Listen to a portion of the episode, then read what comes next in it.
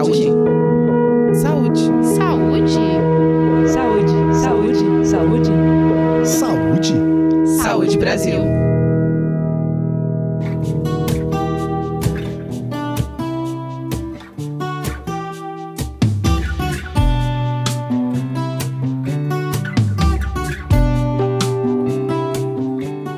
Um dos passos para ter a comida de verdade ao seu alcance é cozinhar em casa com a família. Esse é um caminho seguro para ter o controle da origem dos alimentos e, claro, para saber o que vai ser consumido. O distanciamento social provocado pela pandemia do coronavírus tem sido uma chance para muita gente desenvolver e partilhar esses dotes culinários. Será que as pessoas têm consciência dos benefícios envolvidos nessa mudança de comportamento?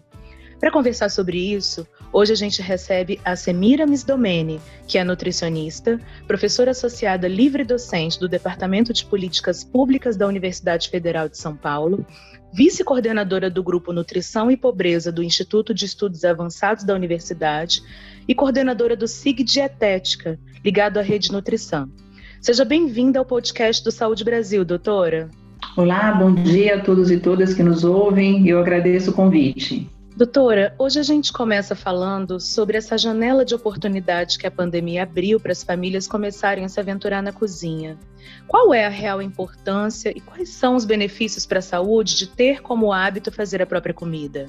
Bom, inicialmente, Fábio, eu queria cumprimentar vocês pela oportunidade, agradecer a oportunidade de tratar nesse podcast sobre esse tema que não é muito comum na mídia, né, mas que pode ser muito definidor de mais saúde para muitas pessoas. É, eu diria que o enfrentamento dessa pandemia tem nos aproximado de alguns hábitos bons, né? A gente já tinha hábito de lavar as mãos, agora a gente está consolidando que lavar as mãos de forma adequada é um bom hábito, com calma e sempre, mas também criou outros hábitos, né? Então, essa coisa de usar máscara, praticar distanciamento, restringir circulação, que não eram coisas com as quais estávamos acostumados. Então, nós estamos vivendo um momento que é muito desafiador no que se refere à nossa segurança sanitária, mas tem nos levado a repensar os nossos modos de vida, né? E pode ser uma oportunidade para olharmos também para os cuidados básicos com a nossa alimentação, que deviam estar sempre presentes, né? Mas partindo da ideia de que cuidar da comida é também um recurso para enfrentar o risco sanitário,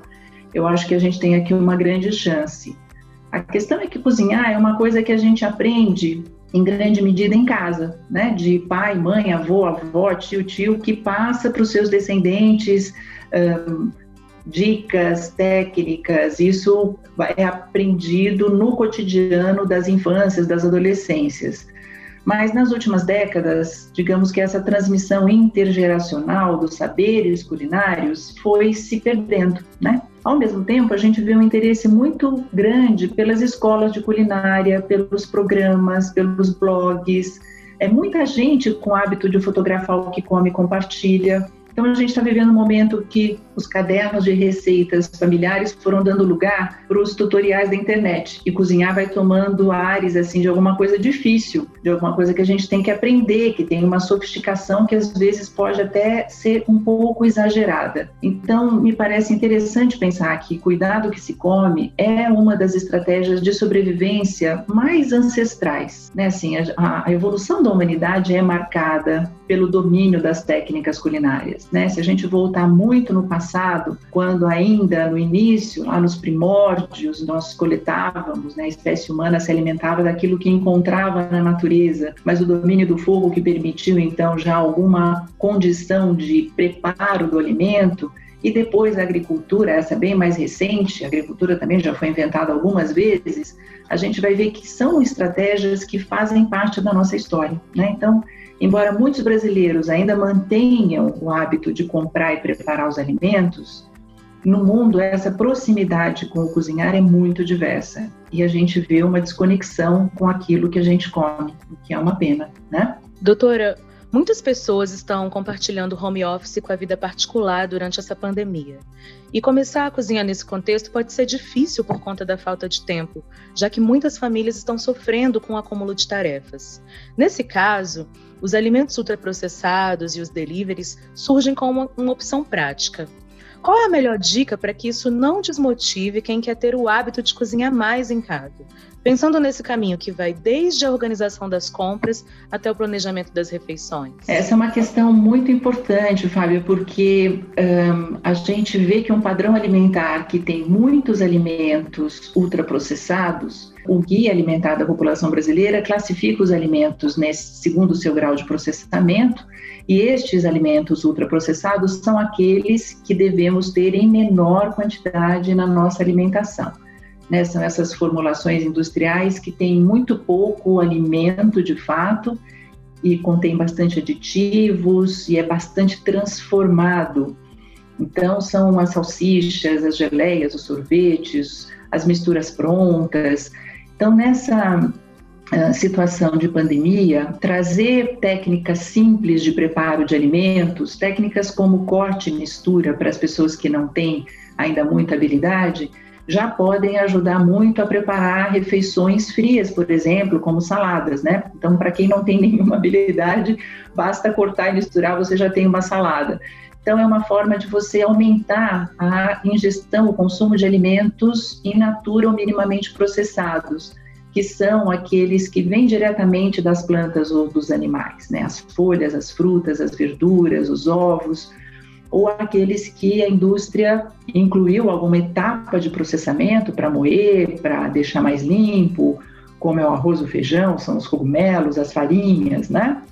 Então, uma alimentação baseada nestes alimentos pode demandar que a gente domine algumas técnicas culinárias então, eu estava aqui falando do cortar e do misturar, que é bastante simples, mas o ensopar também é uma técnica muito simples e dá para a gente começar por aí, para quem ainda não tem muita habilidade.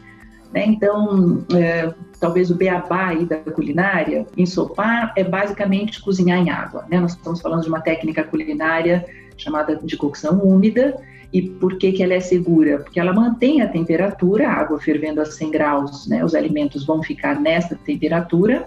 Tem aí um pouquinho de sofisticação, se a gente usa uma panela de pressão e a água vai para 120, por isso que é 120 graus, né? Por isso os alimentos cozidos sob pressão têm um tempo menor de preparo, eles cozinham mais depressa, mas são técnicas muito simples. Eu acho que isso poderia estimular as pessoas a tentar começar a cozinhar.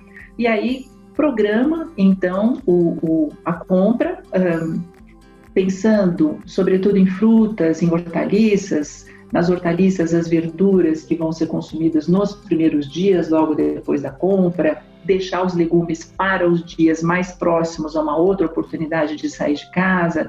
Então, acho que são formas que você pode organizar o seu cardápio, mas tem que pensar. Né, Você tem que uh, minimamente programar um, e organizar essa compra e aí começar a experimentar algumas técnicas culinárias. Eu acho que é, esse é o comecinho para a gente começar a evoluir então para as técnicas mais complexas, mas que são muito prazerosas, que dão muito prazer e infinitas possibilidades de troca com os amigos, pela internet, pelo celular, com os familiares. Eu tenho certeza que muita gente vai se surpreender como pode fazer muito mais do que imagina que pode. Eu também, doutora. Boas dicas.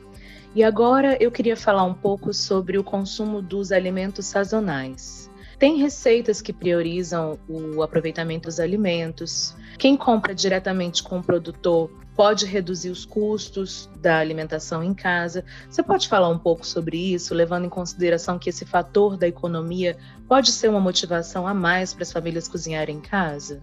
Olha, a compra local, em geral, ela reduz muito realmente o custo sobretudo desses alimentos em natura ou minimamente processados. Eu garanto a vocês que o preço que a gente encontra no supermercado, num centro urbano, é maior do que na feira de produtores, que eventualmente nessa mesma cidade possa ocorrer, e ainda maior do que se a gente comprar diretamente do produtor.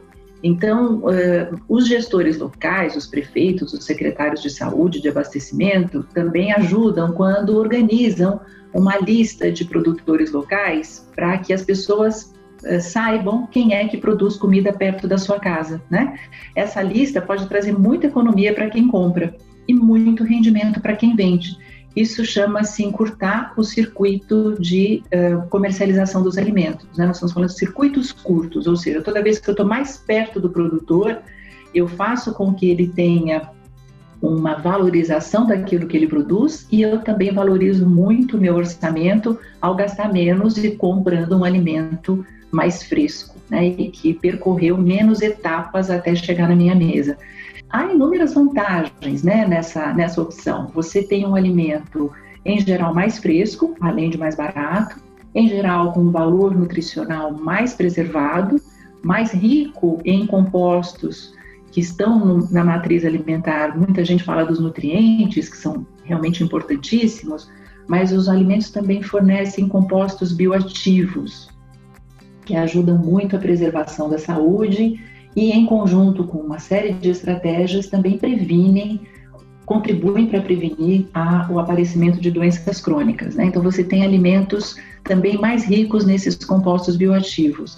Tem uma outra dimensão, Fábio, que eu queria aproveitar a, o espaço aqui de vocês para tratar, que é a possibilidade do uso de alimentos da nossa biodiversidade. Sabe, a gente tem na nossa alimentação um repertório muito apoiado em alimentos que não são naturais, digamos assim, do nossos, dos nossos seis biomas. O Brasil é um país que detém 20% das espécies da biodiversidade do planeta e a gente tem visto no mundo inteiro que a agricultura convencional, essa de grandes áreas de produção, tem contribuído muito para a perda dessa biodiversidade. Né? Nos últimos 100 anos, para a gente ter uma ideia, desapareceram mais de 75% né, da, das plantas, da, da diversidade genética das nossas plantas. E hoje, só três grãos fornecem mais de 50%, mais da metade de todas as calorias que a gente consome no mundo, só trigo, arroz e milho. Então, quando a gente escolhe também comprar localmente, a gente tem a chance de redescobrir frutos da nossa biodiversidade, além então do fortalecimento da produção local, né? E aí melhorar a qualidade do que a gente come. Essa é uma super dica. É, e eu acho até que ela está um pouco conectada com o que eu queria te perguntar agora. Você já deu, na verdade, boas dicas aqui na nossa conversa, mas vamos pensar naquela pessoa que está começando agora, movida pelo isolamento ou por outras questões e que tem zero experiência na cozinha. Por onde essa pessoa pode começar, tendo o objetivo de ter uma alimentação saudável e refeições minimamente agradáveis aos olhos e ao paladar? Excelente pergunta, e eu acho que a gente podia falar dois dias sobre isso. Mas, muito rapidamente, eu acho que a primeira uh, estratégia é esquecer os alimentos ultraprocessados. Né? A gente não tem muita ideia do que tem dentro daquele pacote. Às vezes a gente está com uma desconexão tão grande do que está comendo que compra uma caixa, esquenta e põe no prato, ou às vezes nem põe no prato, né? Come com a mão mesmo e não sabe o que, que tem ali dentro. Então, escolha ingredientes frescos, escolha folhas, frutos, e como a gente está agora nesse período de distanciamento, eu já antecipei um pouco antes, né, Fábio?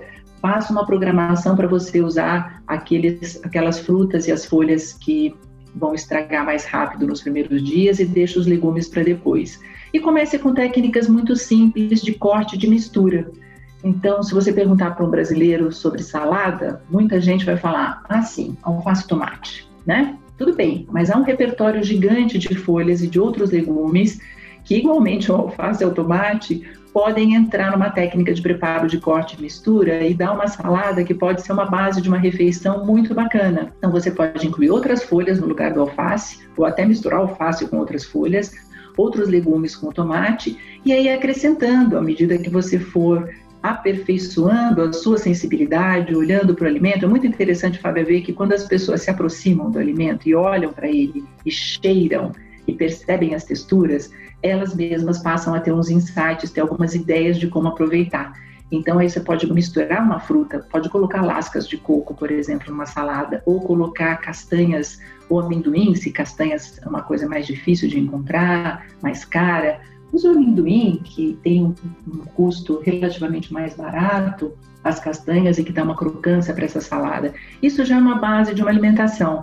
E aí pega ali um ovo, faz uma fervura, faz um ovo cozido, aí evolui em seguida, bom, daqui a pouco eu já posso bater dois ovos, agrego um fio de creme ou um fio de leite, misturo alguns vegetais, alho e cebola, já tenho um omelete, daqui a pouco eu vou fazer essa omelete com alguns cogumelos. Então são passos que vão aproximando as pessoas dos alimentos e vão dando um grande barato, um grande prazer em ver que você é capaz de produzir uma refeição. Uma coisa muito importante é você eh, não esquecer de grãos. Né? Então, arroz e feijão, que são a base da alimentação do brasileiro, lamentavelmente, os dados das pesquisas de orçamento familiar, né, que são grandes censos nacionais, na verdade não são censos, são pesquisas nacionais que avaliam o consumo alimentar, e vem mostrando que o arroz e o feijão vem caindo na preferência de compra dos uh, brasileiros, muito por conta né, da substituição por pães, alimentos prontos, etc.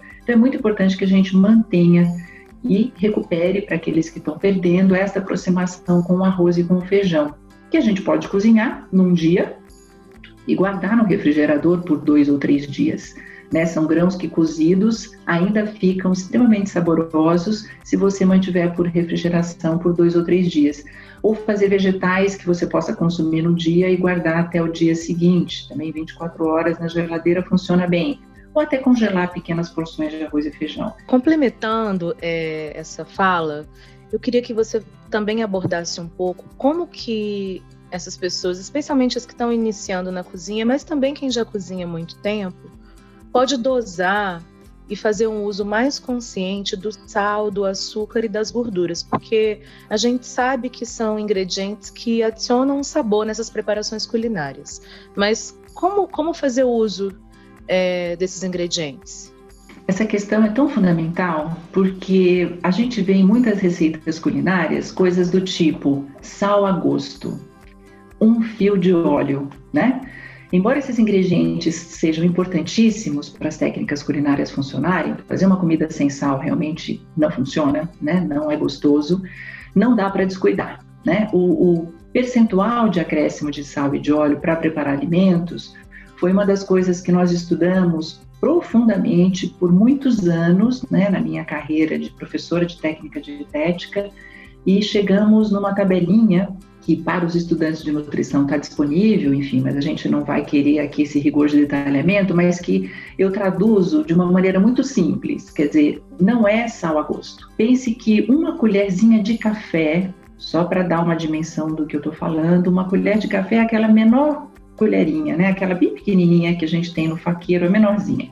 Uma colher daquela nivelada, quer dizer, se a gente passa a faca em cima e tira o excesso de sal, ela rasinha, esta quantidade é suficiente para salgar um copo de arroz, por exemplo, um copo de feijão, tá? E você deve usar outros temperos aí para realçar também o sabor, né? Mais do que isso, no dia alimentar, se você usar mais do que essa quantidade de sal, você pode trazer muito sódio. Este é o perigo do excesso de sal. E o sódio tem um limite de consumo. E ele tem esse limite de consumo por quê? Porque o excesso de sódio na nossa dieta traz alterações que podem levar à hipertensão arterial, que podem levar a doenças renais. Ao mesmo tempo, usar sal é importante. Quer dizer, a gente não quer dizer não use sal porque você vai ter. Não. É importante usar sal para que a comida fique gostosa. O sal é um condimento fundamental para abrir a, a, o espaço para outros condimentos, como a cúrcuma, como a cúrcuma é, o açafrão da terra, né? Aqui no Brasil a gente usa essa expressão açafrão da terra para distinguir do açafrão original, o estilinho de uma flor é muito caro.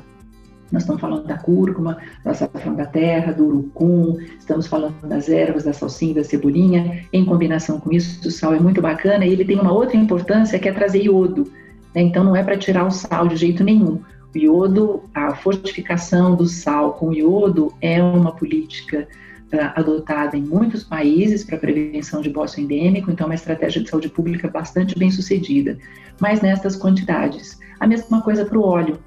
O óleo, a gente também pode trocar as fontes, não tem só óleo de soja, né? A gente pode cozinhar com óleo de outros grãos, óleo de arroz, óleo de milho, e sempre com uma, a metade da quantidade uh, para refogar, então metade com azeite então, a gente usa uma estratégia para óleo, que é o refogar, que é uma técnica culinária também muito típica do brasileiro, né? Acho que todo mundo sabe do que eu estou falando.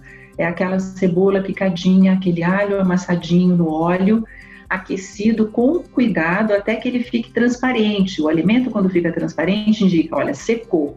Né? Então, o alho e a cebola ficaram transparentes, secou, então para esse mesmo copo de medida que eu usei lá da colherinha nivelada de sal, eu posso usar uma colher de sobremesa de óleo misturado então com azeite, né? O maior cuidado nesse caso é não deixar queimar. Então, com qualquer tipo de gordura, além de controlar a quantidade, então nada de um fio de óleo, quanto baste, né? Muita gente que não sabe cozinhar até põe óleo demais, porque, por exemplo, para preparar um arroz, se a gente não sabe deixar o arroz soltinho, põe bastante óleo, ele não gruda. Então, fica um, um, arroz muito brilhante, né? Isso indicando é uma barbeiragem culinária, digamos assim. Então, basta uma colherzinha de sobremesa, eu garanto, de uma mistura de óleo, de milho, de arroz, você vai variando, sempre com metade de óleo de azeite, não esquenta, não deixa fazer fumaça, então aquela fumacinha que sai é o indicador de que o óleo está queimando, e é isso que não pode acontecer.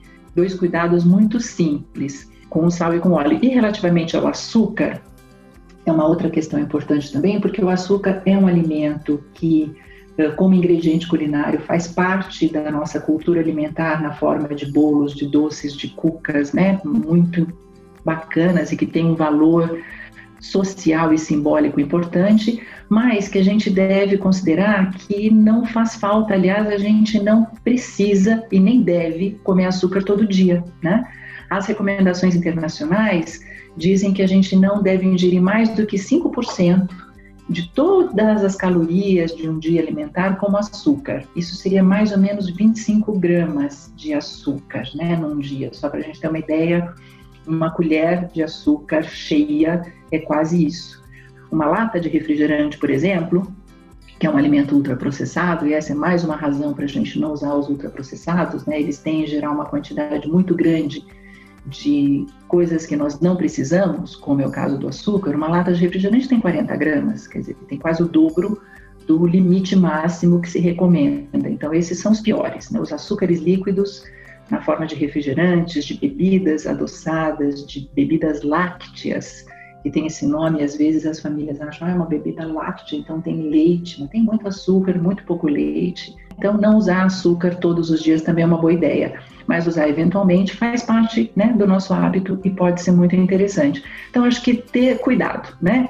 Uh, dosar essas dicas, eu espero que possam ajudar relativamente às quantidades, mas tanto o óleo quanto o sal são assim, ingredientes uh, importantes para o sabor e que também fornecem energia, e no caso do sódio, do sal, além do sódio e do iodo que precisamos, mas em quantidades bem moderadas. Perfeito. Muito obrigada por compartilhar o seu conhecimento com os nossos ouvintes, doutora. Hoje a gente conversou com a Semiramis Domene, que é nutricionista, professora associada livre docente do Departamento de Políticas Públicas da Universidade Federal de São Paulo, vice-coordenadora do grupo Nutrição e Pobreza do Instituto de Estudos Avançados da Universidade e coordenadora do SIG Dietética, ligado à rede Nutrição.